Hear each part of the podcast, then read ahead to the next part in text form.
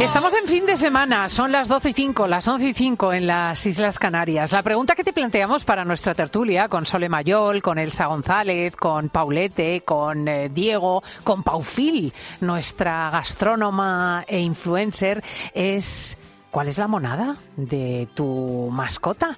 Que te entusiasma.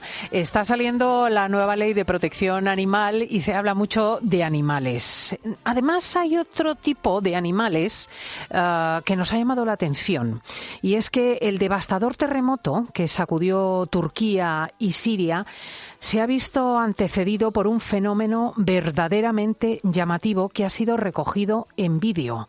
Horas antes de que el seísmo hiciese temblar la tierra, sorprendió el comportamiento de algunos pájaros.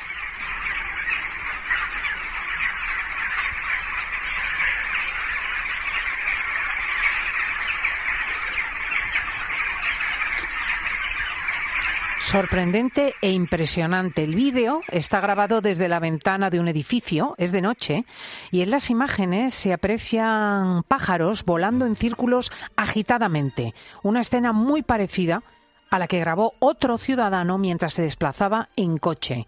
Movimientos llamativos, masivos de las aves que, imagino, resultaron impactantes a aquellos que, sin sospechar lo que iba a ocurrir, decidieron sacar el móvil y grabar. Los vídeos han viajado por las redes sociales como la pólvora y aquí nos hemos preguntado, ¿es que pueden las aves predecir la llegada de un terremoto horas antes de que suceda? Le vamos a hacer esta pregunta a don Ramón Martí, director de Desarrollo Institucional de SEO BirdLife. Muy buenos días. Hola, buenos días. Yo no sé si en los vídeos que se han hecho mundialmente conocidos se pueden identificar los pájaros. No sé si ha tenido ocasión de verlos. Sí, sí, los he visto. Eh, como bien dices, han circulado ampliamente por las redes y, y, los hemos visto. Sí, son, son, son córvidos, posiblemente grajillas, cornejas, a una de estas especies y en principio no, no parece deducirse ningún comportamiento muy extraordinario ni muy anormal de esos vídeos. Ah, no. No, hay que tener en cuenta que los, los córvidos, estas especies que he mencionado, algunas de las cuales también eh, están presentes en España, las grajillas, las cornejas, las grajas, los cuervos, incluso varias especies en Turquía, son animales muy sociables, se reúnen en grandes dormideros habitualmente para, para pasar la noche, normalmente en árboles, como se puede ver en estos vídeos o en otro tipo de, de estructuras, y son animales muy gárrulos, los, los dormideros son centros de intercambio de información, se, se, se, identifican las zonas donde se han encontrado alimentos, se mantiene la cohesión de determinados grupos, entonces esta algarabía es, es, es relativamente normal, ¿no? De hecho, incluso lo es mucho más a la hora de, de formarse el dormidero, antes de echarse definitivamente a dormir, podríamos decir, hay movimientos de unas u otras aves, pueden espantarse por algún sonido, por algún depredador cercano, por algún ruido, y entendemos que si hubiera sido una respuesta a, a, un hecho así, pues hubiera sido una reacción mucho más masiva de todo el grupo, no unas pocas aves como se puede ver eh, en, en, los vídeos, ¿no? Sí, sí, sí, sí, sí, sí. ¿Y se dan ese tipo de reacciones más masivas? Sí, sí. A ver, también hay que decir que, que es cierto que las, las aves eh, tienen una especial sensibilidad a los campos electromagnéticos de la Tierra. De hecho, las migraciones, las de larga distancia al menos, o las migraciones nocturnas, pues se explican en buena medida por eh, esa facilidad de detección de los campos electromagnéticos por parte de las aves. De forma que sí es posible que pueda haber algún tipo de, de, de, de reacción previa el problema es que, claro, no se ha podido estudiar, no hay, no hay información científica porque, eh, del mismo modo que los, los sismólogos lamentablemente no pueden predecir los terremotos, pues sería imposible poder predecir eh, el estado físico de esas aves justo antes de un terremoto como para poder valorar algún cambio importante en su fisiología, etcétera, etcétera. ¿no? Pero sí que puede haber algún tipo de reacción de, de, de, de miedo, de terror, pero insisto que en ese vídeo no parece deducirse que sea nada masivo en ese, en ese grupo de aves. Fíjese, qué interesante. Lo cierto es que efectivamente eh, no se pueden hacer experimentos porque no podemos hacer experimentos con respecto a nada antes de los terremotos en el sentido de que no sabemos predecir los propios terremotos, ¿no? Pero, pero sí que, por ejemplo, eh, los especialistas, eh, muchos campesinos, eh, se fijan en el comportamiento de los animales a la hora de anticiparse a determinados fenómenos, sencillamente por el uso, ¿no? Por la casuística, por la práctica consuetudinaria.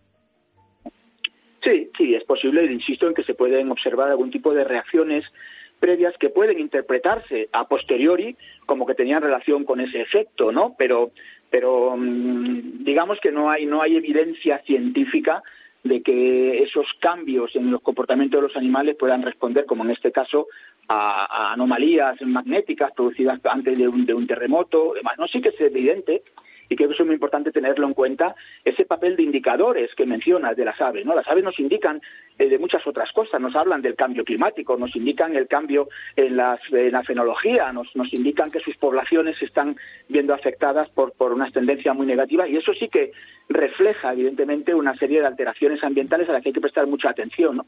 Pero, eh, pero creo que en el caso concreto de los terremotos y en estos vídeos que nos ocupan no se puede establecer una relación causa-efecto directa. Hmm. Hay otros fenómenos. Eh, em, que, sean más anticipables desde el punto de vista natural. Me refiero a enormes tormentas, por ejemplo, que han sido anticipadas, llegadas de, tifones o de eh, mm, fenómenos atmosféricos, mm, que, sí que sean anticipadas por las aves bueno, anticipadas y sufridas, diría yo, ¿no? En, en, en, las aves se conoce las, las migraciones, eh, las fugas de tempero que se llaman, eh, y todos hemos podido observar pues llegadas masivas de, pues no sé, aves frías, eh, grullas o gansos coincidiendo con o antecediendo a, a, grandes olas de frío, ¿no? Ahí evidentemente la relación es, es muy directa también es cierto que esas olas de frío impiden fundamentalmente conseguir alimento a las aves, es el principal motivo que las mueve a, migrar, o también ha sucedido recientemente con, con, tormentas eh, en el mar que han arrojado gran cantidad de aves muertas a las a las playas porque estos animales pues no pueden pescar activamente en condiciones de mar muy revuelto, ¿no? Entonces hay, hay, hay, eh, hay eh, fenómenos atmosféricos eh, que sí que pueden tener y tienen de hecho y comprobado además un efecto mucho más directo sobre las aves y estas pueden anticiparse huyendo de, de ellos, ¿no? Pero, pero no es el caso, entendemos, de los, de los terremotos, lamentablemente, porque no se ha podido estudiar eh, previamente a su aparición eh, la, condición física de las, de las aves y su posible relación eh, posterior con alguna con algún movimiento, con alguna fuga concreta. Eh, aludía usted a la lectura de los campos electromagnéticos que hacen las aves para migrar. ¿Cómo es este mecanismo? A ver si lo puedo entender yo, que soy muy torpe en cuestiones de física. Bueno, es un mecanismo muy complejo. Se han, se han hecho experimentos en, en laboratorio que han, que han podido demostrar eso, ¿no? variando la orientación de las, de las jaulas donde se mantenía una serie de aves cautivas, eh, variando la intensidad de luz y demás, pues se ha podido comprobar que reaccionan a esos cambios eh, en, la, en, la, en, los campos electromagnéticos, incluso reaccionan, por supuesto, a la, al, al, fotoperiodo. Entonces se ha comprobado que pueden orientarse eh, siguiendo sus campos magnéticos norte-sur, que, que, se, que se generan en, la, en, la, corteza terrestre para orientarse, eh, digamos, a modo de brújula siguiendo sus migraciones. ¿no? Es un proceso que sí que está explicado en, en, laboratorio y hay, hay, información científica eh, amplia sobre, sobre eso. ¿no? La verdad es que eh, los animales y en particular las aves tienen todavía seguramente muchos secretos que desentrañar, ¿no? Sin duda, sin duda. A pesar de que las aves son uno de los grupos eh, faunísticos más estudiados, incluso más, más seguidos a nivel popular, ¿no? Eh, tanto por, por, por recreo, por mm, satisfacción de su observación o contribuyendo a, a, través de la ciencia ciudadana a su, al seguimiento de sus poblaciones, de sus migraciones, de sus tendencias.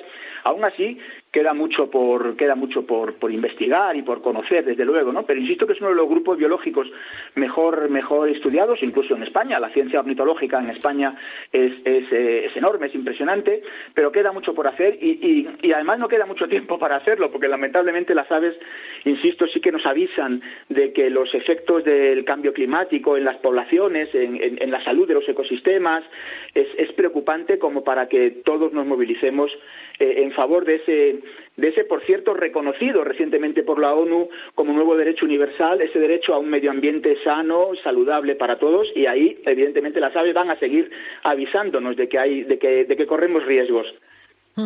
Hay un, fenómeno que es la colonización en ecosistemas clásicos de aves procedentes de otros lugares, simplemente porque la gente ha sido irresponsable y las ha exportado e importado, que ha cambiado mucho el paisaje de aves, por ejemplo, de España, donde mm, animales como la cotorra verde, etcétera, se han constituido en, predominantes en muchos lugares. Esto mm, es una nueva forma de adecuación. El ecosistema sencillo sencillamente se adapta o es un desastre? Es un grave problema. Desde luego, la expansión de las especies exóticas invasoras están reconocidas como tal por la ley. Hay un catálogo lamentablemente muy amplio en, España, no solo de aves, pero también de, reptiles, de plantas, de, mamíferos y de, otra serie de, grupos animales. Es un problema muy, muy grave. ¿no? Los ecosistemas están adaptados a unas eh, condiciones determinadas, las especies están adaptadas a otras especies determinadas y diferencias de comportamiento, diferencias en alimentación, diferencias incluso a la hora del estado sanitario de determinadas especies, puede introducir graves alteraciones en los, en los ecosistemas. Posiblemente pueda haber también alguna ventaja indirecta. Se dice, por ejemplo, que en los nidos de cotorras argentinas, de esta cotorra gris que mencionas, se refugian los gorriones. Bueno, pues sí, puede ser un caso concreto, pero también provocan graves daños sobre los cultivos, provocan eh, incluso desplazamiento de especies autóctonas amenazadas, como se dio recientemente un caso en, en el Parque de María Luisa en Sevilla, de competencia directa con un murciélago eh, autóctono amenazado. En definitiva, el problema de las especies exóticas invasoras es uno de los problemas más serios actualmente en, el, en, la, en la lucha por, por mantener ese medio ambiente sano y saludable al que todos tenemos derecho y por el que todos debemos pelear. En la nueva ley de protección animal hay indicaciones sobre esto, por ejemplo, prohibición de animales foráneos que no se pueden ya tener como mascotas domésticas, pero me ha sorprendido escuchar a un criador de pájaros que eh, se verán obligadas muchas personas a soltar pájaros. Quiero decir, todos aquellos que tengan especies que no vengan acogidas por la ley probablemente los pongan en libertad y esto decía puede ser un enorme problema.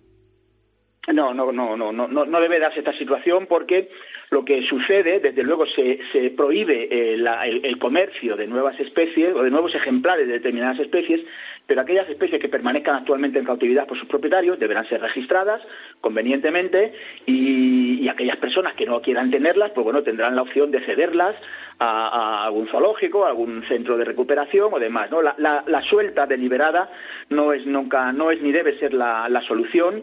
Eh, las molestias que puede llegar a provocar un precioso animalito de pequeño, se ha dado el caso, por ejemplo, con los cerdos vietnamitas, que también se pusieron de moda en una, en una temporada pasada, y después cuando el cerdito pues claro, deja de ser tan, tan, tan gracioso y simpático como de pequeño, ¿no? Pero hay alternativas antes de la liberación en el medio natural de esas especies exóticas, eh, que van a provocar grandes, grandes, eh, grandes alteraciones en el medio ambiente. La suelta deliberada nunca es la solución, hay alternativas, se pueden poner en contacto con las administraciones locales, con las consejerías de medio ambiente, con los ayuntamientos, para, eh, en caso de que una de estas personas no quiera seguir teniendo una mascota en casa, una vez regularizada, pueda, pueda entregarla en condiciones de seguridad para el animal y para, y para el medio ambiente. Mm. ¿Cómo afronta, eh, por último, el sector de las aves la ley de protección animal? ¿Qué eh, modificaciones considera usted positivas, negativas, medio pensionistas? Sí, bueno, desde la Sociedad Española de Ornitología y otras organizaciones conservacionistas hemos sido bastante críticos con esta ley de bienestar animal porque entendemos que no contempla adecuadamente eh, este caso concreto que estamos hablando, las especies exóticas invasoras. Em, eh, no establece tampoco medidas adecuadas para luchar contra algunas otras especies, para luchar o para controlar algunas otras especies, como los gatos, por ejemplo, silvestrados, que pueden tener y tienen, de hecho, además, una afección muy seria sobre poblaciones de aves eh, autóctonas. Eh, no contempla, por, por más, más allá de las aves, la situación de los perros de casa o de los perros de trabajo. Entonces, bueno, entendemos que no se ha prestado atención suficiente a la, a la ciencia. Ha habido una oposición muy clara por parte del, de los, de los científicos a esta, a esta ley tal como se ha redactado y entendemos que bueno siempre puede quedar espacio para la mejora y que habrá que revisar algunos aspectos de esta ley que introduce eh, aspectos eh, positivos pero sigue teniendo todavía grandes deficiencias. Don Ramón Martí, muchísimas gracias por asesorarnos sobre pájaros en esta mañana de fin de semana. Gracias y buen día todavía. Gracias a vosotros, un placer.